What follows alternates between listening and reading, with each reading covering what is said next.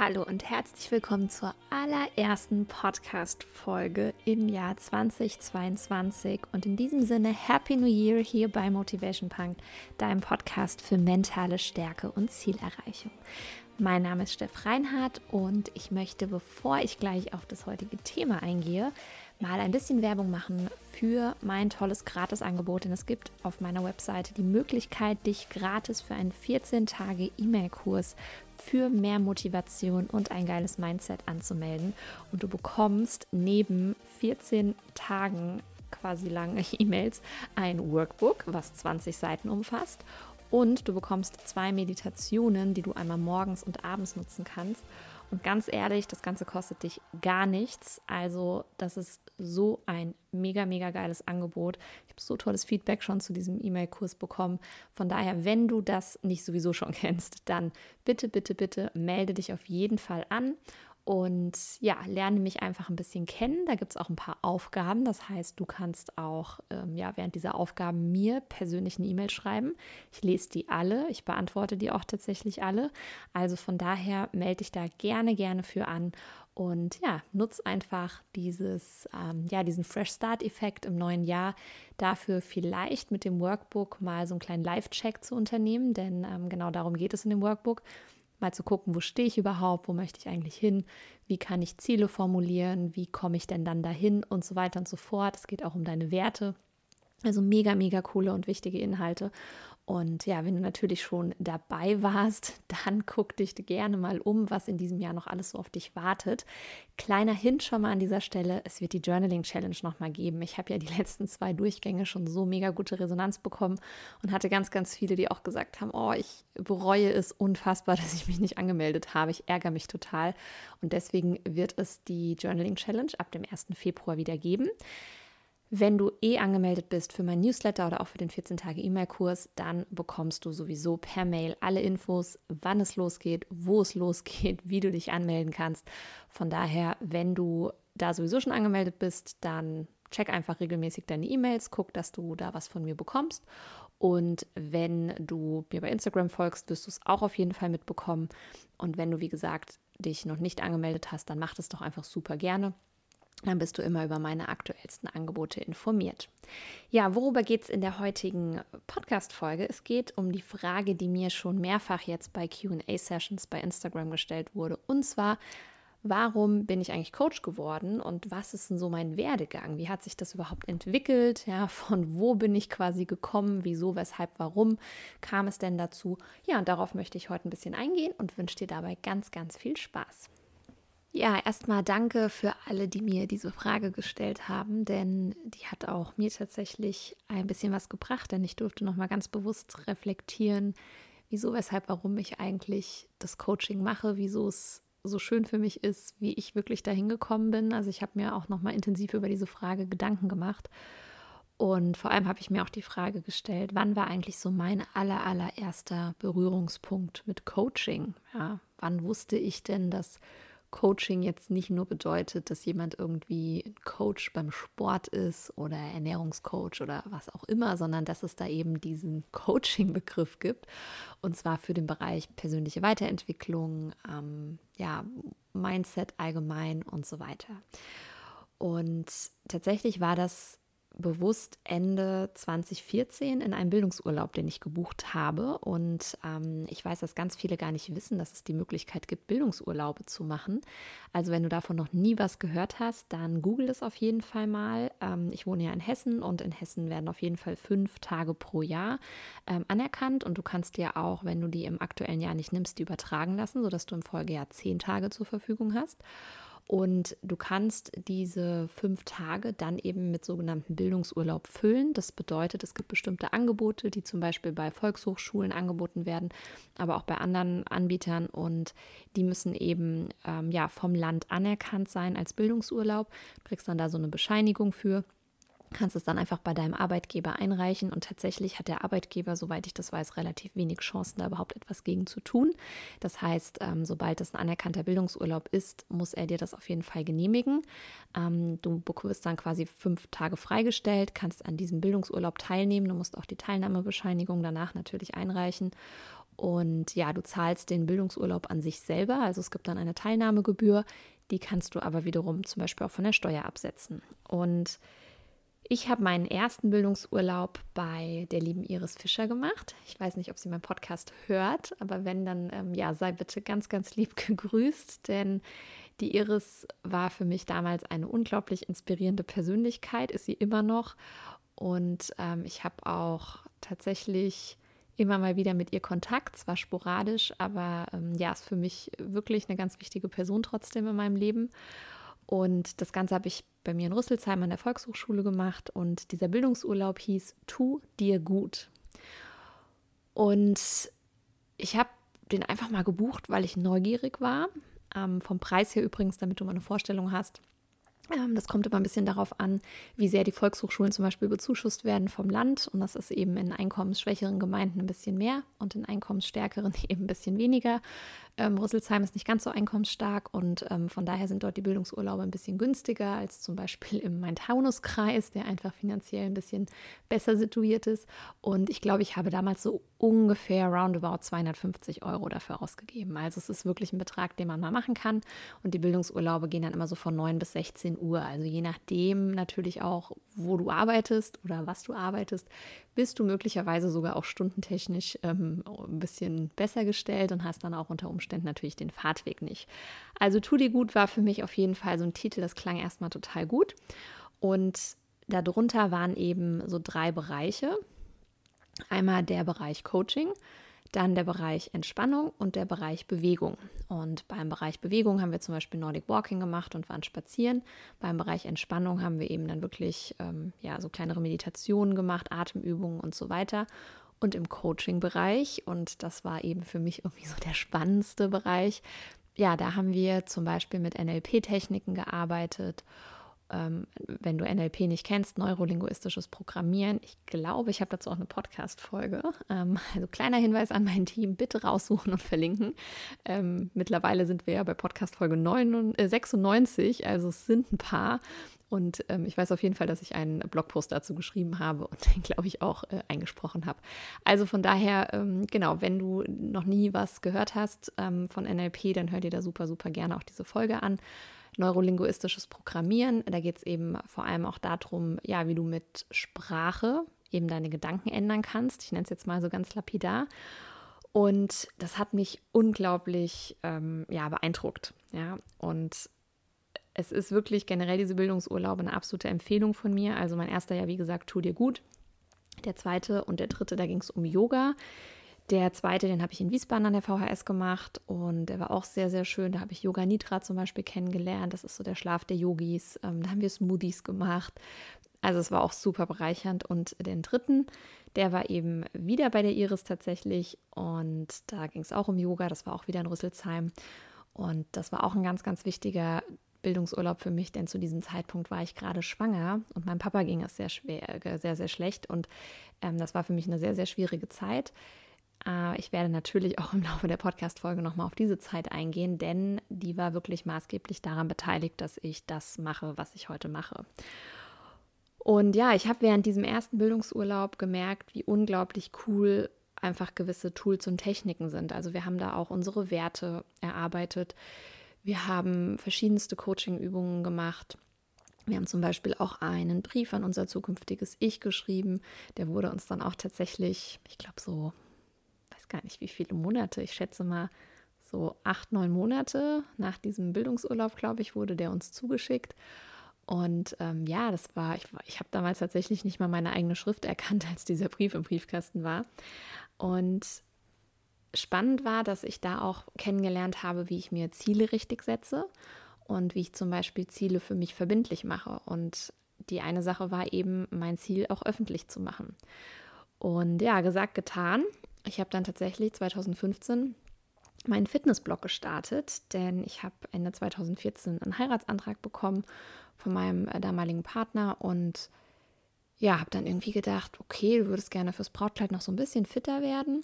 Und äh, dann habe ich mir gedacht, okay, dann mach's mal öffentlich, am besten in Form von einem Blog.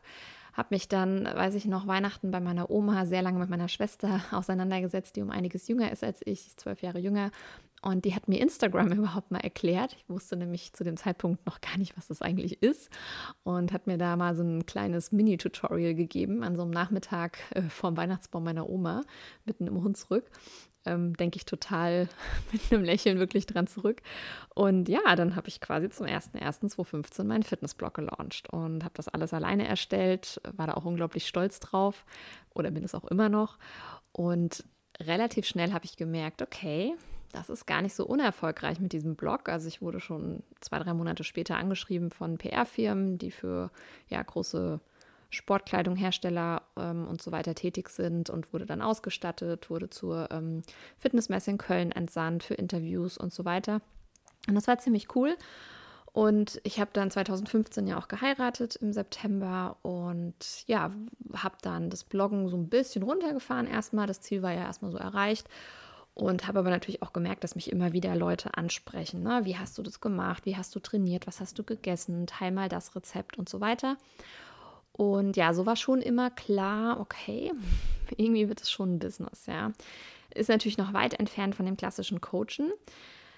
Und dann kam 2006 und 16 und das war ja wirklich mein Struggle Year. Also ähm, du kennst sicherlich meine Geschichte, wenn du schon ein bisschen länger am Start bist. Ich möchte trotzdem ganz kurz einfach drauf eingehen, ähm, für alle, die vielleicht ein bisschen neuer noch im Podcast sind. Ähm, Ende März 2016 ähm, habe hab ich festgestellt, dass mein Vater irgendwie, wie soll ich sagen, nicht mehr so seine Emotionen ausdrücken kann, sehr wortkarg ist, Sprachfindungsstörungen hat, sein eines Bein ein bisschen gehinkt hat und ich hatte anfangs gedacht, okay, vielleicht hat er einen leichten, Her äh, leichten Schlaganfall oder sowas gehabt. Ähm, war mir noch gar nicht bewusst darüber, dass es ja möglicherweise irgendwas Schlimmeres auch noch sein kann. Also nicht, dass ein Schlaganfall nicht schlimm ist, aber ähm, es sah zumindest erstmal nicht nach einem schwierigen oder schlimmen äh, Verlauf aus. Und ja, hatte dann auch noch Diskussionen mit ihm zu dem Thema, geht zum Arzt. Ja, so, man kennt ja teilweise die Herren der Schöpfung, die gehen da nicht so gerne hin. Und ja, Fakt ist, dass ähm, er dann zum Glück irgendwann zum Arzt ist, dann aber auch weiter noch arbeiten gegangen ist und ähm, er zum Glück irgendwann auf Anraten von Kollegen dann ins Krankenhaus eingeliefert wurde. Und ich war zu dem Zeitpunkt gerade auf der Fitnessmesse in Köln und ähm, mein Ex-Partner oder Mann quasi zu dem Zeitpunkt ähm, schon, ja, hat äh, mich dann angerufen. Er hat ihn begleitet ins Krankenhaus, weil ich ja nicht da war und ähm, ja, hat mir dann mitgeteilt, dass eben ein ganzer Untersuchungsmarathon auf ähm, ihn wartet. Und dann war am Abend auf jeden Fall klar, dass es eine Hi Raumforderung im Hirn gibt. Ich wusste mit diesem Wort Raumforderung auch zu dem Zeitpunkt irgendwie nicht so richtig was anzufangen. Ähm, ich habe irgendwie gedacht, eine Zyste und die wird halt rausoperiert und gut ist. Ähm, ja, little did I know, wenn ich jetzt im Nachgang darüber nachdenke, denn im Endeffekt war das eigentlich das Todesurteil für meinen Papa und ja, ich bin dann ähm, wirklich auf dieser Fitnessmesse rumgelaufen wie Falschgeld. Ähm, ich hatte noch ähm, PR-Termine und habe die irgendwie wahrgenommen, war die ganze Zeit eigentlich kurz vorm Heulen. Ähm, wenn ich mir heute die Bilder angucke von diesen Events, wenn man mich gut kennt, sieht man auf jeden Fall, dass es mir nicht besonders gut ging. Ähm, tatsächlich ähm, haben die Beteiligten jetzt gesagt, sie haben gar nichts gemerkt davon, aber ja, man selber kennt ja so auch seine Gesichtszüge und es war ähm, wirklich eine einzige Quälerei.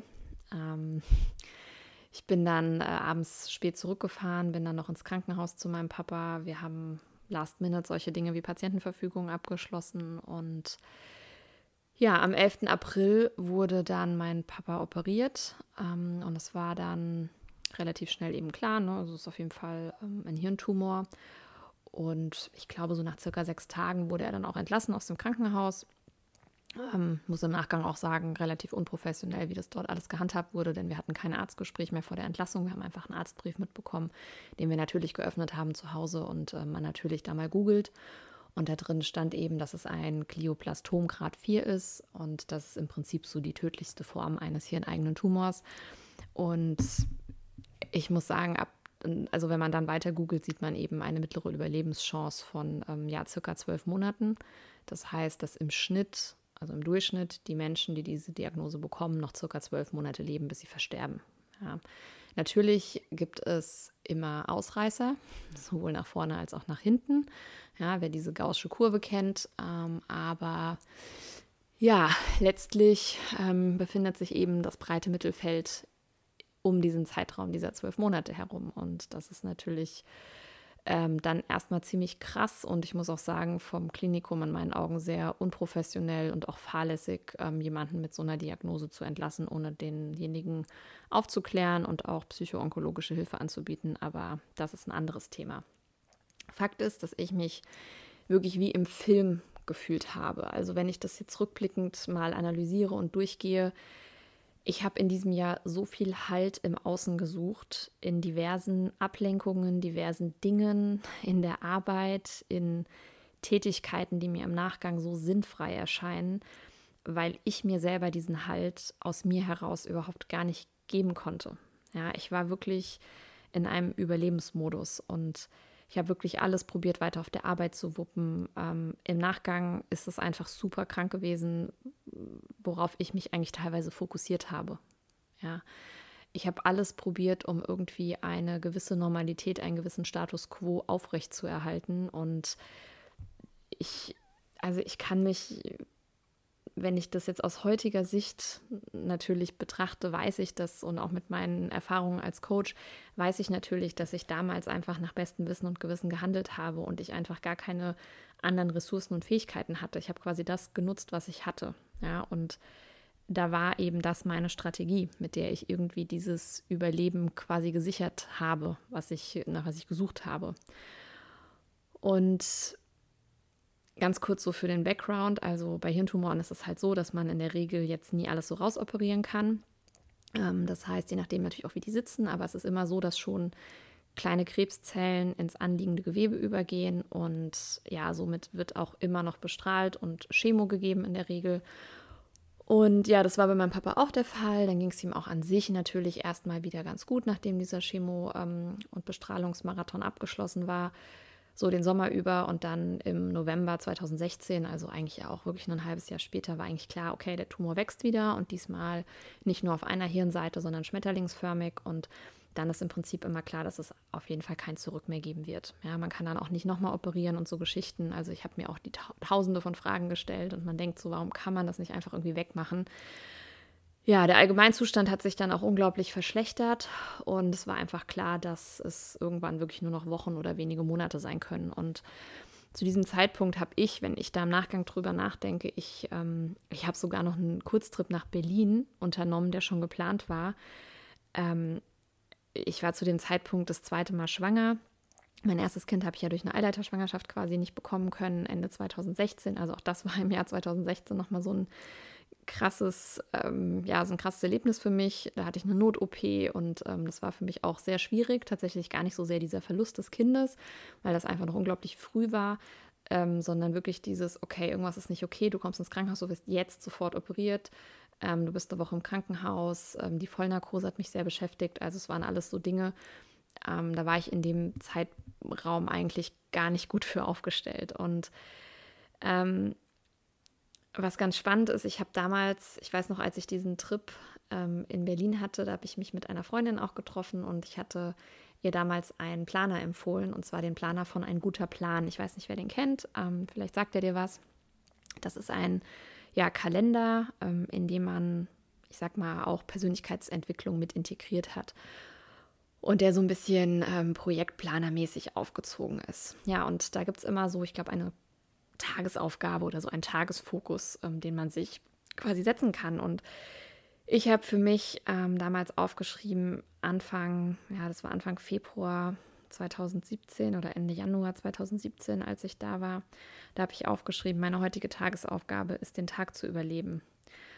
Und ich habe diesen Planer immer noch hier und ich habe da irgendwann mal reingeguckt und ich habe das gelesen und ich habe heute so viel Mitleid mit meinem damaligen Ich und es tut mir wirklich so leid, wie verzweifelt ich wirklich war. Und ich hätte so gerne meinem damaligen Ich wirklich zugeflüstert, dass alles zwar wirklich, also dass es sicherlich gerade eines der tiefsten Täler ist, in dem es sich befindet, ja, aber dass es wirklich noch so tolle Hochs geben wird und dass dieser Schmerz einfach nicht für immer bleiben wird, ja, sondern dass der wieder vergehen wird und dass es anders wird und dass mein früheres Ich das überleben wird. Und dass es sich keine Gedanken machen muss, ob es überlebt. Und ähm, ja, ich habe natürlich auch viel Unterstützung von meinem Umfeld bekommen. Ja, ähm, die haben alle auch ihr Bestes Mögliches getan, soweit sie das konnten.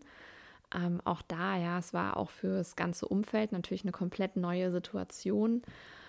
Und wenn ich das jetzt rückblickend betrachte, wäre zu diesem Zeitpunkt eigentlich ein Coach wirklich die perfekte Begleitung für mich gewesen. Ja, denn es gibt so viele Tools und Techniken und Methoden, die einem in diesen Tälern wirklich helfen können. Und sowas kann in der Regel ein Partner und eine Freundin und ein Laie einfach nicht so gut. Ja, und das heißt gar nicht, dass es nicht auch wichtig ist, mit Freundinnen, Freunden, Partnern, Familienangehörigen und, und so weiter zu sprechen. Aber wirklich gezielt Coaching-Tools anzuwenden, um da durchzukommen. Ja, das ähm, ist einfach, das hätte mir damals wirklich, wirklich geholfen. Ja, da glaube ich ganz fest dran. Und ich war zu dem Zeitpunkt, als mein Vater im Februar 2017 dann verstarb, ähm, der ist nochmal für vier Wochen ins Hospiz gekommen. Ähm, das war sein letzter Wunsch, dass er dort verstirbt.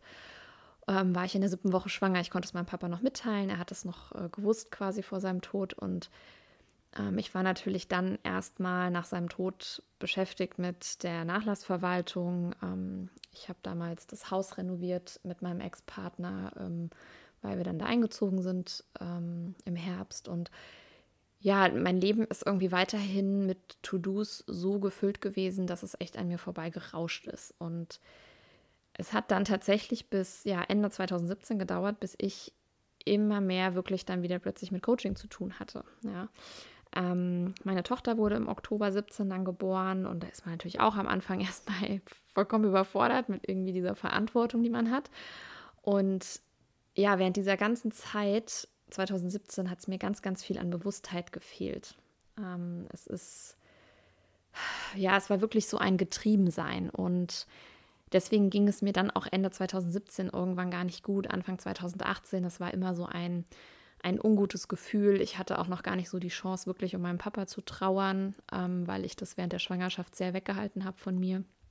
Und ja, dann kam tatsächlich in 2018 und 2019 dieser ganz, ganz enge Kontakt mit Coaching. Und ähm, witzigerweise während der Elternzeit mit meiner Tochter habe ich erstmal die Ausbildung zur Ernährungsberaterin gemacht, denn da wurde ich ja immer nachgefragt, ja, was hast du gegessen, wie hast du abgenommen für die Hochzeit und so weiter und so fort. Und dann war das quasi so eine Art Zwischenstep und parallel habe ich mich ja die ganze Zeit mit persönlicher Weiterentwicklung und so weiter und so fort beschäftigt. Und als ich dann als Ernährungsberaterin wirklich angefangen habe zu arbeiten, habe ich gemerkt, dass die Leute ja von mir eigentlich gar nicht wissen wollen, was sie essen sollen und wie viel und so weiter, sondern die haben eigentlich ein Umsetzungsproblem. Die wissen, was sie tun sollen, aber sie tun es nicht. Und das ist eben ein mentales Thema. Und ja, ich habe dann selber auch natürlich entsprechend äh, Kurse, Coachings und so weiter in Anspruch genommen. Ich habe ähm, einen Online-Kurs gebucht, um mein Business rund um diese Ernährungsberatung zum Beispiel voranzubringen. Und da drin steckte auch ganz viel persönliche Weiterentwicklung. Ja? Denn tatsächlich ist es unfassbar wichtig, gerade auch als Selbstständige, egal ob du es nebenberuflich machst oder hauptberuflich, deine Persönlichkeit zu schulen. Ja? Das hängt nämlich ganz, ganz eng mit deinem Unternehmenserfolg wirklich zusammen. Ja, ich habe dann Podcasts entdeckt, ich habe Bücher gelesen in die Richtung, ich bin auf Events gewesen, ähm, angefangen von solchen, ich sag mal, großen öffentlichen Events wie die Unbox Your Life Tour von äh, Tobias Beck bis hin auch zu ja, kleineren Seminaren. Ich habe online ein erstes Gruppencoaching gemacht bei einer Coachin. Und das hat damals, ich meine, für sechs Monate 750 Euro gekostet. Das war für mich unfassbar viel Geld. Also wirklich damals, ähm, da, dass ich für sowas, also dass ich sowas irgendwie bezahle, nur für ich spreche darüber, wie es mir geht und bekomme Tools an die Hand. So, das klang für mich noch so total okay. ja, es war für mich natürlich klar, dass ich sowas zum Beispiel für ein Flugticket ähm, irgendwo Langstrecke ausgeben würde. Aber es war für mich vollkommen neu, das in meine persönliche Weiterentwicklung zu stecken. Ja, dann habe ich äh, tatsächlich auch ein Gruppencoaching, ähm, nicht online, sondern äh, in Person gemacht, ähm, hier in meinem Ort, in dem ich wohne. Da ging es um das große Thema inneres Kind und die Arbeit mit Stefanie Stahl. Das hat ganz, ganz viel bei mir tatsächlich bewirkt. Und ja, so bin ich dann irgendwie auch immer mehr von, durch die Themen natürlich, mit denen ich mich persönlich auch beschäftigt habe, ähm, von der Ernährungsberatung weggegangen hin zum Thema Mentaltraining und ähm, ich dachte dann, okay, ähm, all das, was ich da jetzt kennengelernt habe, diese ganzen Tools und alles, was ich da so gemacht habe und diese mega genialen Fragen, die mir Leute gestellt haben, ich will genau das auch können, ja. Und alle Menschen müssen erfahren, dass es sowas Geiles gibt wie Coaching und Mentaltraining und so weiter und so fort. Und ich habe mich echt gefragt, wie konnte ich denn mehr als 30 Jahre auf diesem Planeten leben, ohne das alles zu kennen? Und by the way, es gibt es ja wirklich alles schon ewig. Also man denkt ja immer, ja, Coaching, das ist jetzt so neu überall. Es verbreitet sich jetzt nur, weil es endlich Mainstream wird, ja, weil es endlich nicht mehr peinlich ist oder uncool, wenn man sich Hilfe holt. Und ähm, dass es auch nicht immer gleich eine Therapie sein muss. Ja, dass es eben manchmal Zustände im Leben gibt, die eben nicht therapiebedürftig sind, weil einfach keine ja, klinische Erkrankung oder sonst irgendwas dahinter steckt, aber es trotzdem eben Struggle-Momente sind und man trotzdem Unzufriedenheit haben darf, ohne dass man eben therapiebedürftig ist. Und genau dafür ist Coaching wunderbar geeignet. Ja? Und es gibt diese ganzen Dinge schon ewig, auch der Bereich ähm, Persönlichkeitsentwicklung. Du kannst gerne dir einfach mal den Spaß machen und mal nach Earl Nightingale googeln. Ja? Ganz, ganz lange gibt es diese Sachen schon. Ich glaube schon Anfang der 20er Jahre, wenn ich mich jetzt richtig, richtig erinnere. Und ähm, das Internet gibt es ja nun auch schon ziemlich lange. Also ich bin jetzt Mitte 30 und ich weiß gerade gar nicht, wann wir hier unseren ersten Internetanschluss ähm, hatten, aber es ist auf jeden Fall schon ein paar und 20 Jahre her. Und von daher frage ich mich, wie konnte ich denn dann trotzdem scheinbar 15, 20 Jahre ohne das alles leben? Und wenn man nämlich nicht in dieser, ich sag mal, Bubble drin ist, wenn man sich mit den Themen nicht beschäftigt, dann kommt es eben auch nicht zu einem. Und genauso ändert es sich dann, sobald man sich damit beschäftigt, dass scheinbar plötzlich überall ist. Ja. Wichtig ist da halt einfach mal die Erkenntnis, dein Umfeld entscheidet darüber. Ja, wenn dein Umfeld sich nicht mit diesen Themen beschäftigt, wie willst du denn da jemals was von mitbekommen? Ja, wirst du einfach nicht.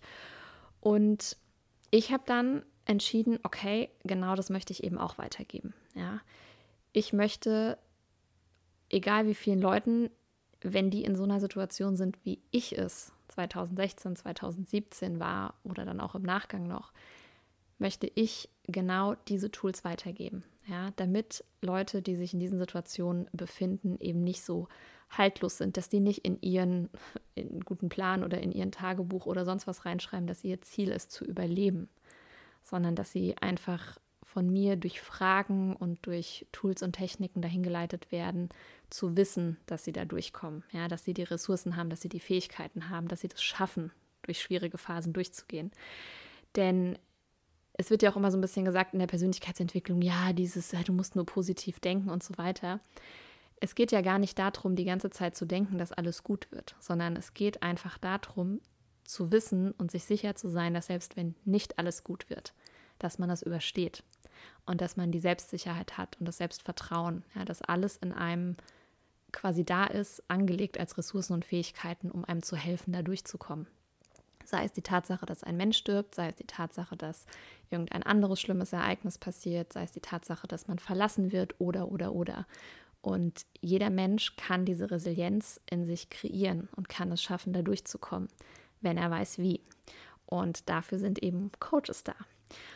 Und ja, wie gesagt, ich habe mich dann eben auch ausbilden lassen und tue es auch immer noch. Ich bin jetzt auch gerade wieder in einer Coaching-Ausbildung drin, ähm, die einfach noch mal ein bisschen länger geht und bei der auch, ähm, ja, ich sag mal, viel drüber geguckt wird, um da auch einfach noch mal meinen Coaching-Stil zu verfeinern, noch mal neue Tools kennenzulernen, immer weiter zu üben und üben und üben, ja. Und es gibt halt auch einfach immer wieder Neuigkeiten zu entdecken. Man kann sich immer weiter da auch verbessern. Und ähm, ja, das macht mir unglaublichen Spaß. Und ja, ich habe tatsächlich jetzt bis Ende 2021 noch einen Teilzeitjob gehabt. Ähm, ich war Beamtin im öffentlichen Dienst und habe mich tatsächlich aus dem Beamtenverhältnis auf Lebzeit entlassen lassen. Es war ein sehr schwieriger Schritt für mich. Mein Vater war ja auch Beamter und war immer unglaublich stolz darauf, dass ich einen ähnlichen Weg eingeschlagen ähm, habe wie er. Ich habe nach dem Abi ja erst Industriekauffrau gelernt bei Procter Gamble. Das ist ein großer Konsumgüterhersteller. Ähm, da habe ich hier in Schwalbach am Taunus gearbeitet. Habe da zweieinhalb Jahre die Ausbildung gemacht, habe dann anderthalb Jahre dort gearbeitet und habe dann gekündigt, um eben die gehobene Beamtenlaufbahn zu machen. Das war bei der Stadt Darmstadt. Ähm, es geht drei Jahre das Studium. Ähm, die Theoriephasen sind immer in Wiesbaden an der Hochschule für Polizei und Verwaltung. Und ja, da habe ich dann die drei Jahre verbracht und äh, auch unglaublich coole Studienleute da kennengelernt und hatte eine sehr coole Zeit. inhaltlich hat mir das eigentlich nie gelegen, muss ich zugeben. Aber okay, man hat sich halt durchgebissen. Und ja, dann bin ich tatsächlich direkt ähm, nach dem Studium in einen anderen Verwaltungsbereich gewechselt. Den fand ich am Anfang unglaublich spannend, aber wie das halt mit vielen so ist, ich habe dann da neun Jahre jetzt gearbeitet. Irgendwann wurde auch das dann zur Normalität und wurde auch langweilig und es hat mich tatsächlich nie richtig erfüllt. Es war allerdings wirklich immer zu den Zeiten oder zu den Herausforderungen, auch die in meinem Leben auf mich gewartet haben, perfekt, denn ich konnte natürlich während der Phase mit meinem Papa ähm, auch ähm, mal quasi einfach krank sein und mich krank äh, schreiben lassen, als es mir sehr, sehr schlecht ging ähm, und konnte mal zwei Wochen quasi fehlen auf der Arbeit. Ja, das ist natürlich in der Selbstständigkeit, wie ich das jetzt habe, ein bisschen anders. Da muss man einfach mehr schauen, wie passt es, ähm, wie bin ich verfügbar und ähm, wie überstehe ich gewisse Themen. Ähm, auch während meiner Schwangerschaft hatte ich ein Beschäftigungsverbot ähm, für mehrere Wochen. Ja, also auch da, ähm, der Job war wirklich zu dem Zeitpunkt, ähm, den ich ihn inne hatte, immer wunderbar. Und ich habe aber gemerkt, dass ich dem Ganzen einfach jetzt auch ein bisschen, ja, entwachsen bin. Ja. Und ich habe mir das dann eben alles nebenbei aufgebaut. Ich habe wirklich sehr, sehr, sehr viel Zeit in meiner Freizeit investiert in mein Business. Ich habe immer am Wochenende eigentlich gearbeitet. Ich habe teilweise jeden Abend gearbeitet und ja, das ist natürlich schon etwas, was ähm, Energie kostet, was Zeit kostet und äh, bin aber mittlerweile sehr stolz darauf, dass ich da immer dran geblieben bin und diese notwendige Disziplin wirklich hatte und immer das Ziel im Blick, dass das irgendwann mal ein großes Business wird. Und das ist es jetzt tatsächlich. Und ich habe ähm, tatsächlich auch da mir Hilfe geholt durch einen Coach ähm, Ende 2020, weil ich gemerkt habe, irgendwie will ich zwar raus aus dem Hauptjob und will meine nebenberufliche Selbstständigkeit aufbauen, aber irgendwie hänge ich da halt so rum und irgendwie eier ich da so ne, im Kreis herum und, und komme nicht in die Pushen. Und ja, da hat mich mein Coach damals gefragt, welchen Betrag ich denn verdienen müsste, in welchem Zeitraum, damit ich wirklich mich entlassen lasse. Ja, und ähm, Also entlassen lassen deswegen, wer sich im Beamtentum nicht auskennt, man kann da nicht kündigen, weil es keinen Arbeitsvertrag gibt. Man wird hier ernannt, das heißt, man muss einen Antrag stellen, dass man entlassen wird. Und genau, das müsste ich dann eben machen. Und ja, dann habe ich ihm eine Zahl genannt. Ja, und diesen Betrag hatte ich dann nicht innerhalb von zwölf Monaten, die wir vereinbart hatten, sondern ich glaube innerhalb von circa sieben, acht Monaten. Und tatsächlich in diesem Einjahreszeitraum, den wir festgelegt hatten, habe ich jetzt mittlerweile knapp das Doppelte verdient. Und als ich das erste Mal diesen Betrag gesehen habe, dass er eben erfüllt war, und zwar wirklich way before ja, diesen zwölf Monaten, habe ich gemerkt, okay, jetzt gibt es halt echt gar keine Ausrede mehr. Und ja, ich muss trotzdem sagen, obwohl diese Entscheidung dann irgendwann gefallen war im Sommer, dass ich lange rumgemacht habe noch. Ähm, meine eine Business Coachin hat mir, hat mir gesagt, naja, du hast dir das Wasser ja lange aufgewärmt und es ist tatsächlich so. Ich muss aber auch sagen, dass das, finde ich, auch je nachdem, was noch hinten dran hängt. Also bei mir hängt ja ein Kind dran und äh, auch ein Haus, was hier bezahlt werden möchte und so weiter. Ähm, und ähm, Ende, 20, ein, äh, Ende 2020 ähm, hat sich ja auch mein langjähriger Partner von mir getrennt. Das heißt, da waren einfach viele Dinge auch finanzieller Art, bei der ich einfach sicher sein wollte, dass das funktioniert und dass ich da auch entsprechend Geld mit verdienen kann, ähm, weil natürlich einfach eine größere Verantwortung da ist, als wenn man nur für sich selber verantwortlich ist und vielleicht eine Zwei-Zimmer-Wohnung irgendwie hat. Und ja, wie habe ich angefangen? Ich habe dann ja nebenberuflich einfach mal angefangen. Ja, ich habe anfangs wenig verdient aber ich habe mir gedacht, ich mache jetzt einfach. Ich habe mal ähm, sechs Kundinnen in der Gruppe gratis gecoacht. Dann habe ich ähm, irgendwann die Anfrage bekommen, hey, würdest du mich gerne weiter coachen? Ähm, lass uns doch mal für drei Monate zusammenarbeiten. Dann habe ich für drei Monate 240 Euro zum Beispiel bekommen. Und ja, mittlerweile ist mein Coaching viel, viel teurer, aber es steckt natürlich auch viel, viel mehr Wissen drin. Ja. Ich bin als Coach ein also ich bin ja komplett da auch gewachsen mit. Ich habe viel mehr Kompetenzen. Ich bin viel besser in dem, was ich tue, als ich es damals war. aber auch da, ja, start before you're ready, mach es einfach. Ja, niemand erwartet von dir, dass du das perfekt machst. Und wenn du mit niedrigen Preisen auch mal einsteigst, ist das auch zum Beispiel überhaupt gar kein Thema. Ich habe aber immer diese große Vision dahinter gehabt und habe die auch immer noch. Ja, also ich habe nicht nur das reine Coaching-Business in meinem Kopf, ich habe auch noch ein, zwei andere Firmen, ähm, die ich gründen möchte. Und da geht es auch gar nicht immer nur darum, dass es Personal Brands sind. Also meine Marke ist ja quasi eine Personal Brand, also ich stehe ja dahinter als Person. Das heißt, Steff Reinhardt Coaching gibt es ja nicht ohne mich in Persona. Es kann niemand anderes für mich diesen Podcast einsprechen und so weiter. Ähm, es kann jetzt erstmal kein anderer für mich coachen. Vielleicht wird es irgendwann mal ähm, so Head Coaches geben, die auch mal Parts übernehmen, aber erstmal per se bin ich das Bild und das Aushängeschild hinter meiner Marke.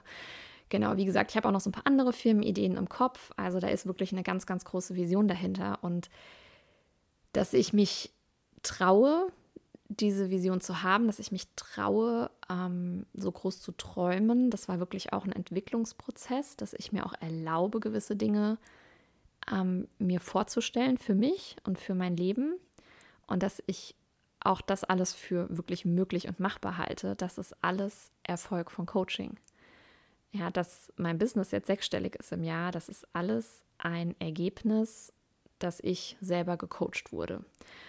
Und ja, jetzt ist quasi, jetzt haben wir heute den dritten ersten, das heißt, ich bin seit drei Tagen wirklich voll selbstständig und habe kein Backup mehr. Ich habe kein Lebzeitverbeamtungsverhältnis mehr im Hintergrund. Um, ähm, it's just me, me, myself and I. und ähm, es fühlt sich unfassbar gut an. Ja. Ähm, das ist wirklich der klarste Weg, den ich je gegangen bin. Aber es ist eben auch nicht weniger angstbehaftet. Ich wache jetzt nicht morgens auf und bin in der Angst, aber ich kann mich erinnern, als ich diese Entscheidung gefällt habe im Sommer und dann wirklich, im, ich glaube am 5. Oktober, meinen Antrag auf Entlassung getippt habe im Büro. Da saß ich im Büro und ich war irgendwie kurz vorm Heulen. Und dann kam ein Kollege rein und sagte, ey, cool, schreibst du es jetzt? Mega. Und ich habe den angeguckt und dachte mir, okay, eigentlich möchte ich heulen. Ich dachte mir, es fühlt sich mega cool an, fühlt sich aber gar nicht. Hm. Äh, es fühlte sich dann tatsächlich cool an, als ich abends aus dem Büro raus bin und zu meinem Auto gelaufen bin und mir die geilste Musik ever im Auto angemacht habe und mich so frei gefühlt habe, obwohl es tatsächlich ähm, ja noch gar nicht komplett durch, also vollzogen war. Aber ähm, ja, es ist, es ist so klar und natürlich kommt manchmal ein bisschen Angst auch hoch. Aber mittlerweile habe ich so ein starkes Selbstvertrauen in mich, ähm, dass ich weiß, es ist absolut unproblematisch. Ich habe immer die Möglichkeit, irgendwo Geld zu verdienen. Ich, es ist einfach, es wird sich alles fügen. Ich habe so ein Vertrauen da rein und ähm, mein ganzes Bauchgefühl sagt einfach, ja, mach das. Ja, mein Verstand kretscht, wie gesagt, ab und zu mal rein, aber ähm, ich weiß, es ist genau der richtige Weg und nichts anderes ähm, darf irgendwie sein. Und ja, das liegt natürlich auch daran, dass ich super, super tolles Feedback bekomme. Ähm, ich bin so dankbar, ähm, nicht nur für die tollen Kunden und auch für deren tolle Ergebnisse, sondern ich bin mittlerweile auch wirklich dankbar für diese unglaublich dunkle Episode in meinem Leben, ja, die mich hierher gebracht hat, ähm, die dazu geführt hat, dass ich jetzt hier in meinem Wohnzimmer gerade meine Podcast-Folge aufnehme und auf das Bild von meinem Papa gucke, was hier steht und mir denke, es ist zwar unglaublich schade, dass du nicht mehr da bist, aber deine Krankheit war wirklich nicht umsonst. Auf gar keinen Fall. Die Tatsache, dass du das durchmachen musstest, dass wir das als Familie durchmachen mussten, das hat einen Entwicklungsschritt für mich in meinem Leben persönlich bedeutet, der unfassbar ist. Wirklich. Also manchmal gucke ich aus der Vogelperspektive auf mich drauf und denke mir so, holy, was ist da passiert zwischen Jahr XY und jetzt. Das ist unfassbar. Und ähm, ich habe ja gesagt, letztes Jahr habe ich äh, so im Jahr Spätsommer die Entscheidung getroffen, mich voll selbstständig zu machen. Und spannenderweise war auch da wieder eine meiner dunkelsten Episoden eigentlich ähm, der Grund. Denn ähm, ja, im September hat sich abgezeichnet, dass mein langjähriger Partner sich von mir trennen möchte. Und das war für mich als, ähm, ja, ich bin selber ja Scheidungskind, meine Eltern haben sich scheiden lassen, als ich 15 war, war das sehr, sehr schwierig. Ähm, und zwar gar nicht nur aus der Sache heraus, dass mir jetzt der Verlust meines Partners so schwer gefallen ist. Also natürlich ist auch das schwierig, wenn man 16 Jahre zusammen war sondern für mich war es sehr, sehr schwierig zu akzeptieren, dass es nicht diese heile Familie geben wird, dass es, ähm, ich es für meine Tochter quasi nicht geschafft habe, dass ihre Eltern zusammenbleiben. Ja, ist mir sehr, sehr schwer gefallen, das anzunehmen, zu akzeptieren. Da ging es mir auch sehr, sehr schlecht. Und ich weiß aber noch, dass ich ähm, mit meinem, ja, mittlerweile Ex-Partner zusammen im Garten saß und wir uns unterhalten haben und geguckt haben, funktioniert hier noch irgendwas? Und wenn ja, wie kann es funktionieren? Oder trennen wir uns und so weiter? Und dass ich damals da saß und mir gedacht habe, okay, wenn du jetzt teilweise alleinerziehend bist, dann hast du entweder die Möglichkeit, dass du ähm, mit irgendeiner Teilzeitstelle hier mit wenig Geld rumkrebst und dir permanent Gedanken machen musst, wie du dieses Haus hier halten kannst. Also ist ja auch das Haus von meinem Papa. Das ist mir also auch super wichtig, dass das zumindest in Familienbesitz bleibt und eben nicht verkauft werden muss. Oder du kannst dein Business so unfassbar erfolgreich machen, dass es alles kein Thema ist. Und das war im, zum damaligen Zeitpunkt, ich weiß noch, ich saß wirklich heulend in meinem Garten auf so einem Liegestuhl. Und das war so eine Überlegung von einer Millisekunde. Ich habe wirklich vor meinem inneren Auge wie so zwei Wege gesehen und der eine ging in, dieses, in diese eine Richtung. Ich muss das Business runterfahren, weil ich natürlich ähm, ohne den Support von meinem Partner auch nicht mehr so viel da machen kann. Ähm, ist auch ganz klar. Oder ich mache das Business halt richtig, richtig groß. Und das war wirklich so ein Schnipsen innerlich und es war klar, ich mache das Business groß. Und natürlich auch mit der Angst, okay, wie soll das wirklich werden? Schaffe ich das und so weiter. Und ja, die Entscheidung, ins, im Business All-In zu gehen, wie gesagt, fühlt sich unfassbar klar an. Und ich muss auch sagen, was das Umfeld da sagt, das war mir plötzlich total egal. Es gab so viele Leute, die mich ungefragt beratschlagt haben, die gesagt haben, ja, aber ist das überhaupt rentabel? Wie viel verdienst du denn da? Was haben deine Kunden für Langzeiterfolge? Äh, das würde ich jetzt nicht machen, doch nicht nach einer Trennung. Bleib lieber in deinem sicheren Job. Ähm, du hast ja eine Verantwortung. Und ich habe einfach gemerkt, dass wenn für dich klar ist, das ist es, ja, dann ist es irgendwann egal, was das Umfeld sagt. Und vor allem, wenn es von Leuten kommt, die nicht da sind, wo ich sein möchte. Und von daher lasse auch ich mich ongoing immer coachen. Ähm, ich mache, wie gesagt, gerade nochmal selber eine Coaching-Ausbildung, da werde ich ja auch viel gecoacht. Ich habe im letzten Jahr über 30.000 Euro für Coachings ausgegeben. Ähm, ich habe mich für mein Business speziell coachen lassen. Ich habe ähm, ja einfach ganz, ganz viel an mir gearbeitet. Und ja, so bin ich eben Coach geworden. Und so äh, ist es jetzt gekommen, dass ich hier bin und diesen Podcast eben auch mache und versuche da natürlich nicht so sehr in einer Art Coaching-Format, denn ich coache ja hier nicht, ich kann ja mit denen nicht interagieren, ähm, sondern eher natürlich ähm, ja, wie so eine Art Mentorship äh, für dich zu sein oder wie eine Art Beratung und ja, dir da einfach ganz wichtige Dinge mitzugeben, die vielleicht auch in Form von Geschichten, die ich dir erzähle, einen Unterschied machen für dich. Und ich freue mich einfach so unfassbar, wenn Leute mir Feedback zu meinen Podcast-Folgen geben, wenn das einfach einen Unterschied macht. Ähm, und da ist es am Ende des Tages irgendwie auch ganz egal, ob diesen Podcast zehn Leute hören oder zehntausend. Denn ich hoffe einfach, dass irgendwo da draußen vielleicht mal jemand zuhört, der gerade in so einer Situation ist, in der ich mal gesteckt habe, in der es mir nicht gut ging und der sich das anhört und sich denkt, okay, und wenn die Steff da durchgegangen ist und wenn die all diese dunklen Phasen wirklich genutzt hat und dieses Motto Don't let it break you, let it make you, ja, wirklich zu ihrem Mantra gemacht hat, dann kann ich das auch. Und ja, wie gesagt, wenn du da einsteigen möchtest, ähm, kannst du gratis jederzeit mit dem 14-Tage-E-Mail-Kurs bei mir einsteigen. Und als kleine Vorab-Info schon ab dem 1.2. gibt es die Journaling Challenge auch nochmal. Journaling ist auch ein Tool, was du ja für Selbstcoaching wunderbar nutzen kannst. Ich journal wirklich jeden Tag und coache mich damit auch gerne mal selber on top zu den Coachings, die ich bekomme. Und alle Infos ähm, zum 14-Tage-E-Mail-Kurs findest du als Link in den Show Notes. Und die, der Verkauf für die Journaling Challenge, also die Anmeldung ist noch nicht geöffnet, aber wenn du hier dran bleibst, dann bekommst du natürlich ganz, ganz bald alle Infos. Denn wenn du sagst, okay, mir ist vielleicht jetzt so ein großes Programm wie das, ähm, die On Your Life Academy, die ich ja auch anbiete, die ja 4.990 Euro kostet, das ist mir erstmal noch gerade eine Nummer zu groß oder ne, da bin ich noch nicht an dem Punkt, dann starte doch gerne, gerne erstmal ja, mit diesem Gratis-Programm, 14 Tage E-Mail-Kurs oder auch mit so einem kleineren ähm, Selbstcoaching-Programm wie der Journaling Challenge und ähm, nutz aber auf jeden Fall ja diese Tools, die es gibt. Investiere auch in dich. Ja, es muss wie gesagt nicht gleich ein großes Programm sein. Es gibt ganz, ganz viele tolle andere Angebote, aber nutze es. Es ist wirklich ein Gewinn und ich freue mich einfach, wenn ich für dich entweder ja, vielleicht als Inspiration oder als Mentorin in diesem Podcast dienen kann oder wenn du vielleicht auch tatsächlich bei mir schon im Coaching bist. Ähm, das ist ein unglaublich erfüllender Job, der mich sehr, sehr glücklich macht, weil jedes Mal, wenn ich die Entwicklung meiner Coaches sehe, wenn ich deren Resultate sehe, deren Ergebnisse, das mir auch ganz, ganz viel zurückgibt und ein großer Energiespender für mich ist.